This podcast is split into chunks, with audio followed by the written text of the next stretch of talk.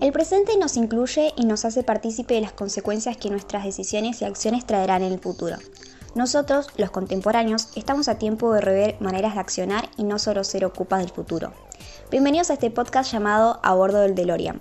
Mi nombre es Lucila Alonso y junto a Juan Ressel, desde nuestro presente, que ha sido el futuro de alguien y es pasado de otros, estaremos a cargo de esta expedición.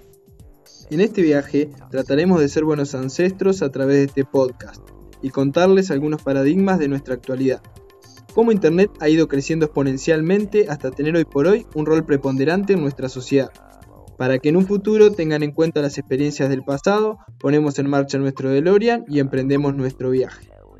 Cabina de mando lista. Oyentes, conecten sus auriculares y prepárense para el despegue. Año 1993. Ginebra, Suiza. Sin este acontecimiento, este podcast del año 2021 no sería posible. Lu, ¿querés contarnos algo al respecto?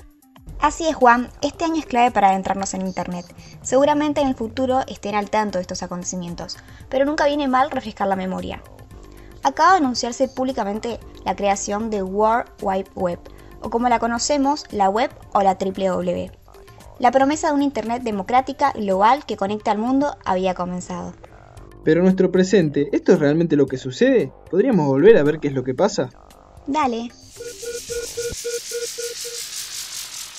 Año 2021. Buenos Aires, Argentina. En este momento hacemos uso de Internet, más precisamente Internet 4G. Justamente en este instante lo hacemos para hacer este viaje escuchando este podcast. Internet nos acompaña para sacarnos del aburrimiento, como por ejemplo Netflix para mirar una película o serie, para escuchar música Spotify, para comunicarnos WhatsApp, para ubicarnos Google Maps, y todo en un mismo dispositivo. Esto ha sido posible gracias al Internet de cuarta generación, o 4G. La promesa del 5G, es decir, la red móvil de quinta generación, es ampliar enormemente estas posibilidades. El 5G ofrecería a los usuarios alta velocidad de transferencia, mayor capacidad de conexión y baja latencia en las comunicaciones. Si me lo decís así, pareciera ser que sí es democrática la red y universal. Pero... ¿por qué hay un pero, no? Tenés razón, pero esta posibilidad que ofrece para interconectar cada vez más dispositivos a la red también significa la posibilidad de recolectar información, ya que pertenecer a este mundo digital o virtual nos exige a cambio liberar información y estos múltiples dispositivos conectados a la red son los encargados de la recompilación de datos para luego manipular resultados. Claro, no es para nada democrática. Y la pregunta de quiénes almacenan y manipulan los datos se hace pertinente. Siguiendo a Andic, podríamos pensar que la red de nuestro presente es un árbol de plataformización, en la que distintos componentes, raíces, troncos, ramas, hojas, están estrechamente vinculados. Es decir, las mismas empresas que constituyen las raíces también constituyen el tronco y además las ramas. La autora, contemporánea de nuestro tiempo, se ha preocupado por demostrar en manos de quién está el mundo. Ella se esfuerza por señalar que la mayoría de las empresas son de origen estadounidense o chinas, en otras palabras, las principales potencias actuales. Por lo tanto, este árbol no es para nada democrático.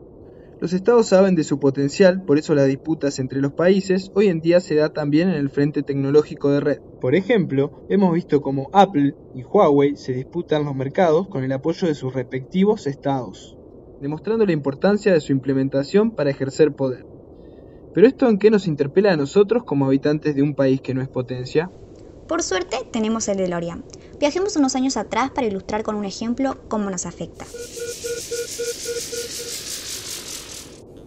Año 2004. Massachusetts, Estados Unidos. Para, pero ¿por qué venimos a este año y a este lugar? Solamente quería mostrar el surgimiento de un nuevo fenómeno que va a cambiar para siempre la forma de relacionarse y va a alcanzar a la gran mayoría de los habitantes del globo es la red social Facebook, que le permite a los usuarios infinitas posibilidades. Sí, me acuerdo. Yo también me hice uno. ¿Esto qué tendrá que ver? Se preguntarán. Todos sabemos lo que ha sido y es Facebook, pero sigamos viajando. Año 2018. Buenos Aires, Argentina. Uh, sonamos. Se rompió la nave. No, pará, no asustes a la audiencia. ¿Viste que recién venimos del año 2004, cuando Facebook fue creado? Bueno, ahora es algo súper masivo. Bueno, sí, estamos a tres años en nuestro presente. Ahora incluso Facebook es un conglomerado de redes. Vinimos al 2018 antes de volver a nuestro presente para presenciar el destape de un escándalo mundial, ya que en este año se comprobó la presencia de una consultora encargada de diseñar políticas a través de datos obtenidos por Facebook, detrás de elecciones presidenciales y movimientos políticos. Sí, Cambridge Analytica, que incluso en nuestro país tuvo incidencia con las elecciones presidenciales del año 2015. Bueno, así es como influyen las redes en nuestro país y por eso consideramos esto importante. En nuestro presente, con la irrupción del 5G, estas posibilidades incrementan. Creemos que el ejemplo es pertinente para cuestionar y analizar las posibilidades y consecuencias que podría tener el uso del 5G, ya que las posibilidades para conectar dispositivos a la red aumenta exponencialmente, y en consecuencia aumentará la capacidad de la red para obtener, clasificar y manipular datos. Uy, nos queda poco tiempo, deberíamos ir volviendo. Sí, dale. Año 2021. Buenos Aires, Argentina. El 5G está por instalarse mundialmente. La brecha entre los países del primer mundo y los denominados del tercer mundo es cada vez más ancha. Pero en las redes y en Internet radican fuerzas que pueden significar mucho para el futuro de la humanidad. Hacemos este podcast para entender lo negativo de las redes y aprovechar su potencial. Si nuestro pronóstico no nos falla, los dispositivos se multiplicarán y cada vez tendrán más lugar en nuestra vida. Por eso les propongo un ejercicio a habitantes del tiempo con sus dispositivos más cercanos, ya que hoy sabemos que no son un simple aparato tecnológico. Piensan qué datos obtienen y cómo los captan, ya que desde nuestros tiempos advertimos que estos dispositivos de red nos conocen demasiado.